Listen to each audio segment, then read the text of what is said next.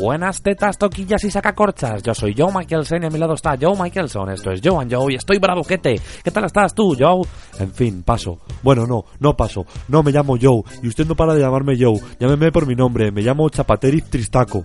¿Tú qué ni qué? Yo Tarzán, tú Joe. ¿No es chita? Pues chitón. Nuestros temas de hoy son hornos de leña y nada que declarar. Vamos con nuestro primer tema, hornos de leña. Adelante, Joe. Pues llevo toda la semana pensando en algo. ¡Qué novedad! Normalmente hablas sin pensar, Joe. ¿En serio?